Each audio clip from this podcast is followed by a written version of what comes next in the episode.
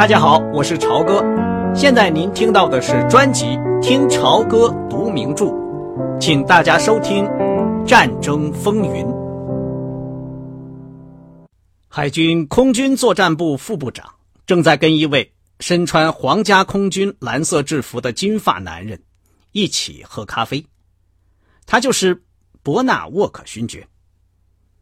他见了维克多·亨利，朝他点头微笑。他们曾一起跟塔斯波利妇女共进晚餐，那次晚餐时间很长，大家都很高兴。但伯纳沃克只字没向帕格提起关于这次会见的事情。早上好，亨利，我知道你认识这位空军准将。海军将军冲着帕格皱了皱眉头。是的，先生。那好，来杯咖啡吧。这位健壮的老人敏捷的站起来，离开办公桌，走到一张挂在墙上的美国地图面前。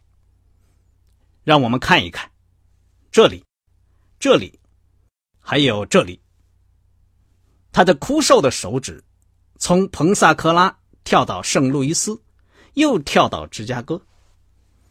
我们有五十二架老式的侦察轰炸机，就是。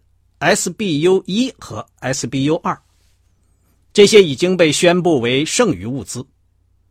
我们想把这些飞机退回原制造厂——康涅狄克州的昌斯沃特公司，去掉美国海军标记，拆掉特殊装备，然后由我们的英国朋友接收，把它们飞到一艘在哈利法克斯港口等待的航空母舰上。大体情况就是这样。这件事。海军将军朝着帕格严峻地皱起眉头。涉及到中立法，这是一个很微妙的勾当，所以打算进行的时候要一点痕迹也不留下。拨给你一架飞机乘坐办事，你今天就开始干。是的，先生。我们已经有六十名飞行员待命出发。伯纳沃克勋爵说：“你考虑需要几天时间？”可以准备好这些飞机，亨利上校。维克多·亨利仔细的研究着地图，然后转过身来向这个英国人说：“后天，先生，下午晚些时候怎么样？这个时间合适吗？你知道，去掉那些标记需要一定的时间。”英国人盯着他看了一会儿，然后向海军作战部副部长。微微一笑，海军将军没有做任何表示。后天，伯纳沃克勋爵说：“是的，先生，如果有个别飞机赶不上的话，可以放在下一趟货船的甲板上运去。实际上，我们本来设想的是从现在起一个星期内。”伯纳沃克勋爵说：“有些飞行员我们已经给了假。”把他们找回来需要点时间。星期三早上怎么样？这样咱们双方都可以有四天时间可以办事情。很好，先生。伯纳沃克向海军将军说：“你认为办得到吗？”他已经说可以办得到。那好吧，我马上就去进行。门关上之后。海军将军带着一丝诙谐的神情看着维克多·亨利。你是说后天，将军？我根本不相信这些飞行员真的已经准备好，正在待命。两个人相互看了一眼，会心的一笑。这个外国人要求行动迅速，美国海军提出的日期比他要求的还要迅速。一切都很令人满意，就无需多费口舌了。其实星期三也够紧张的，咱们再喝点咖啡好吗？我告诉你，整个这件事儿是在玩一套把戏。海军将军摁了一下电铃。我想你明白这一点，老板要这样做，因此就得这样做。然而还有些情况，你最好也了解一下。海军将军向维克多·亨利表示出一种不很自然的新的亲切态度。他解释说，总统费了很大的劲儿，可能把首席检察官的胳膊拧得够呛，才迫使首席检察官不顾中立法，做出把这些飞机卖给英国的策略。第一步，海军方面先宣布这些飞机为剩余物资。第二步，昌斯沃特公司以相当高的价格收进他们，作为国家队新生产的。F 四 U 式飞机的部分抵偿付款。昌斯沃特公司这样做很划得来，因为他在把这些旧飞机转售给英国时，能从中获得一些利润。关键在于，F 四 U 式飞机的交货是很久以后的事情。毫无疑问，罗斯福总统现在允许这些飞机售出国外。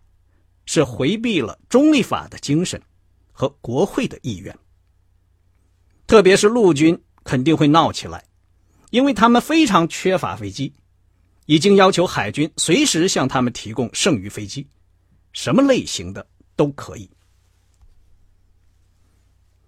你要知道，亨利，我们并不准备，也不可能长期隐瞒这件事情，但是如果事先宣布了。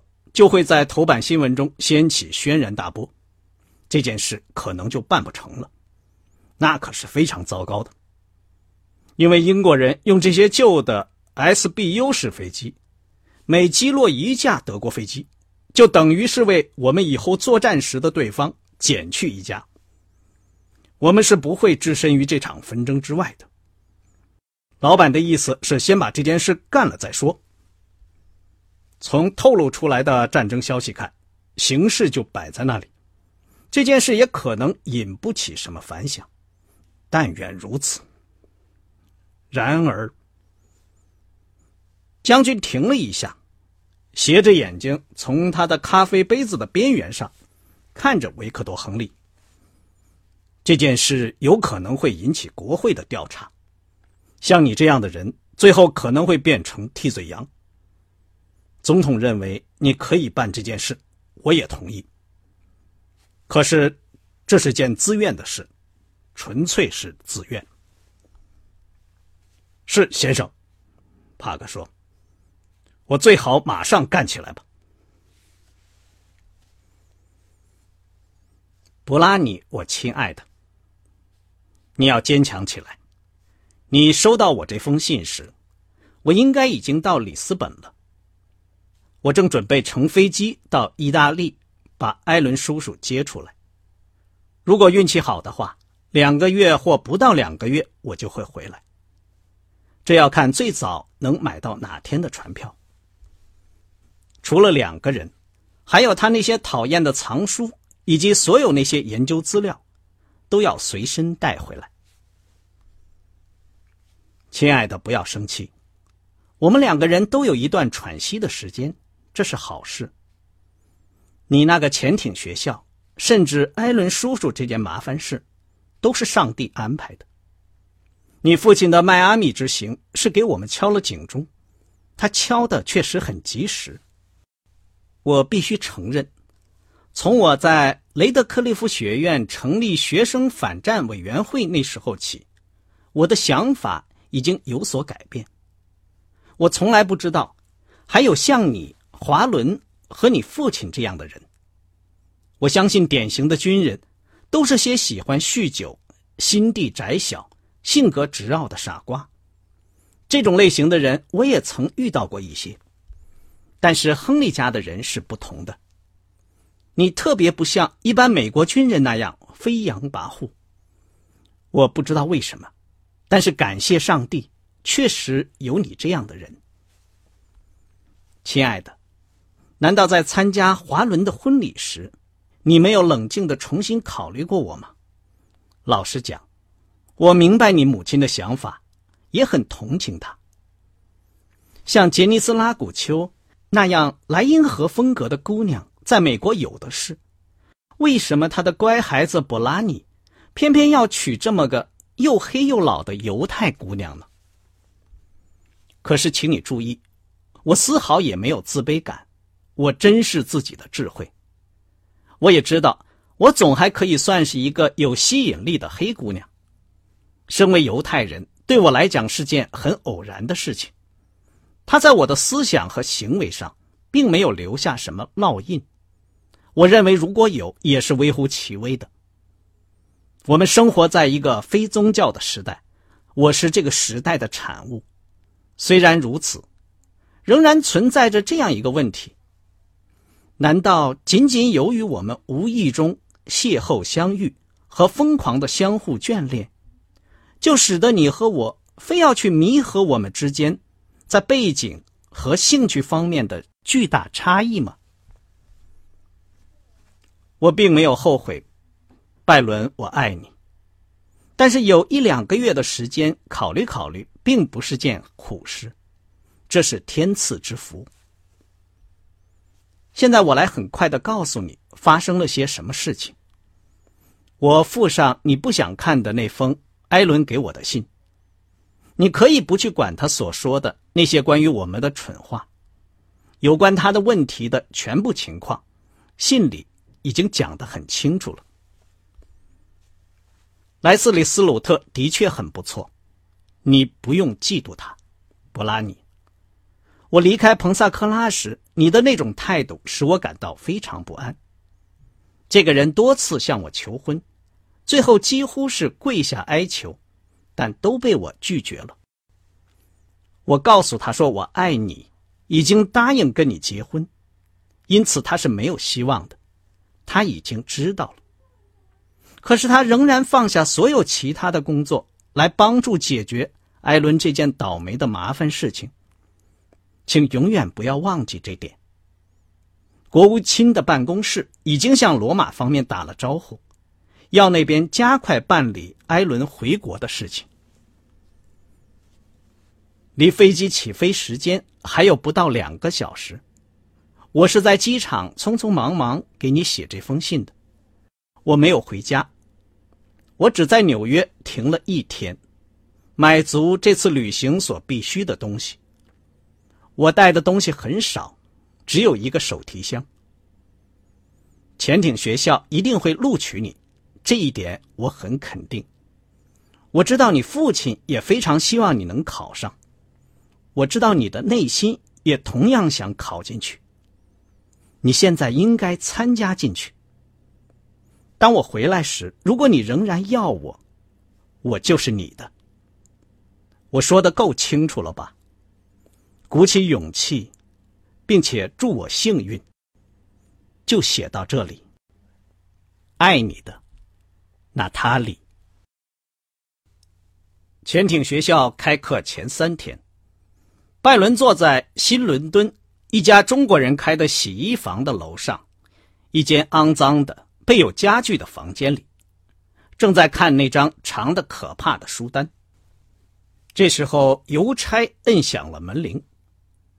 娜塔莉在厚厚的信封上，匆忙而潦草的写的“挂号”两个大字，似乎预示着坏消息。拜伦懒洋洋的坐在一张破烂的扶手椅上。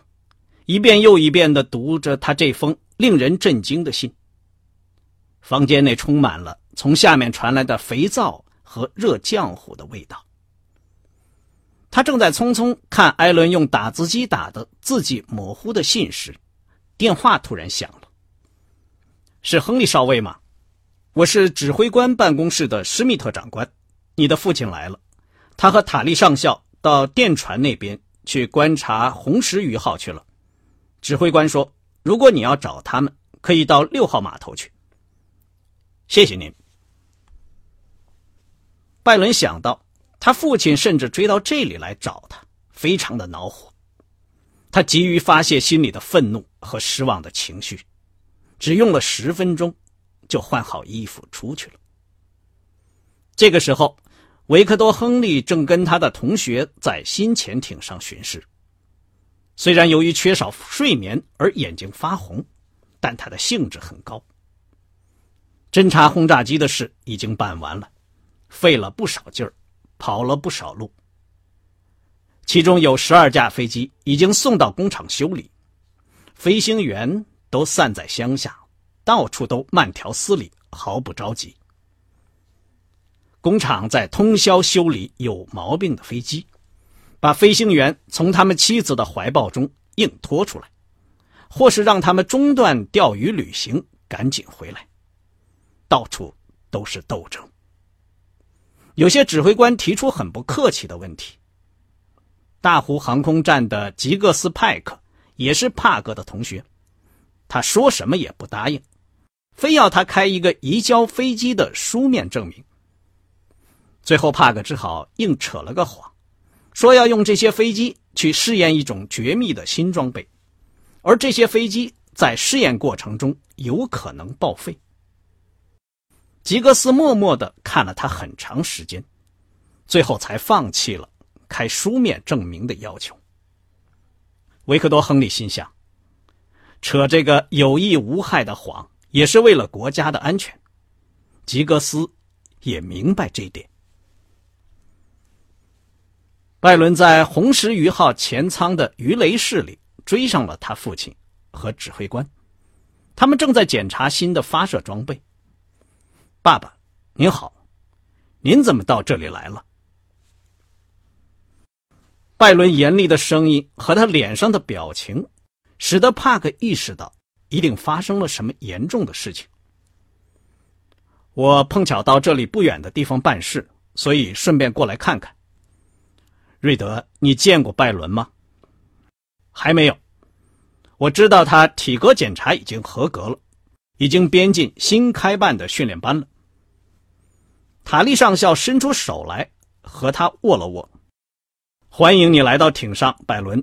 你要经受两个月严峻的考验。我会尽量活下来，上校先生。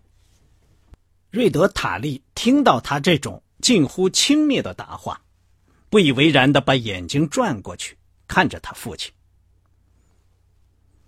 拜伦跟在他们后面巡视，一句话也不说，他的脸色苍白，带着怒气。我说：“你是怎么回事？”维克多·亨利厉声问。他和拜伦刚刚从指挥塔出来，站在微风吹拂的平滑的甲板上。塔利上校还在下面跟艇长说话。你跟上级说话时可要注意语气。你现在已经是一名海军军官了。我知道我已经进了海军。请您看看这封信。帕格从看，如果他在那边出了什么事情，这要由您负责，爸爸，我将永远不会忘记。帕格皱着眉头看着儿子说：“你这样说不合理。他去意大利是为了救他叔叔。不对，是您把他吓跑的。”您说，如果我结婚，我可能进不了这里。情况并不是这样，好多学生都是结过婚的。如果您不到迈阿密来，我现在也可能就是其中的一个。好吧，如果是我使他做出错误的判断，我很遗憾。我不太清楚录取的标准。我想搞这种危险性的工作，他们总是倾向于要未婚的人。据我所知，他们的确也是这样，只不过是他们现在找不到那么多未婚的，就是了。不管怎么说，你现在就应该像他说的那样去做。他说的非常对，他能认识到这一点，我觉得很不错。也许我不应该再管这事儿，可是你现在要做出的决定，将关系到你一生的前程。我想给你帮助。对维克多·亨利来说，这段话算是长篇大论了，而且他讲话也没有他平时的那种坚定不移的态度。他儿子的那种固执的敌对表情使他感到很不安，他感到很内疚，这是一种他很不熟悉的感觉。由于干涉了儿子的生活问题，可能也由于赶走了那个姑娘。而感到内疚。即使娜塔莉对拜伦不合适，他的突然出走，对他也是个打击。在这一点上，他的感觉几乎跟他儿子是完全一样的。也许对这个漂泊不定的年轻人来说，她就是世界上最合适的姑娘呢。尽管你是出于做父亲的一片好心，也许他是犹太人这一点，确实会有些影响。跟父亲那种表示歉意的口吻和冗长的讲话截然相反，拜伦的回答又尖锐又简短。对，您是帮了忙的，他已经走了，这点我永远也不会忘记，爸爸。瑞德塔利从指挥塔里走出来，朝四周看了看，挥着手说：“嘿，帕格，准备上岸吗？”维克多·亨利赶忙向儿子说：“现在你已经进来了，布拉尼，这是海军里最艰苦的学校。过去的事情都已经过去了。”拜伦说：“我们不必再谈这件事了。”说完，就向浮桥走去。六月初，一个美丽而炎热的傍晚，报纸以巨大的标题登出英国从敦刻尔克撤退的消息。丘吉尔在广播中表示，一定要在海滩上、街道上、深山里战斗到底。维克多·亨利在那天晚上启程奔赴欧洲。由于战局日益恶化，罗达留在美国国内，准备在纽约替梅德林安个家。这是帕格的建议，罗达也欣然同意了。梅德林这位忙碌愉快的年轻小姐，也并没有反对。帕格发现，在当时像娜塔莉一样买一张机票去烽火连天的欧洲，是出乎意外的容易。可困难的，是从那里出来。刚才您听到的是《听潮歌读名著：战争风云》，谢谢您的收听，我们下次节目再见。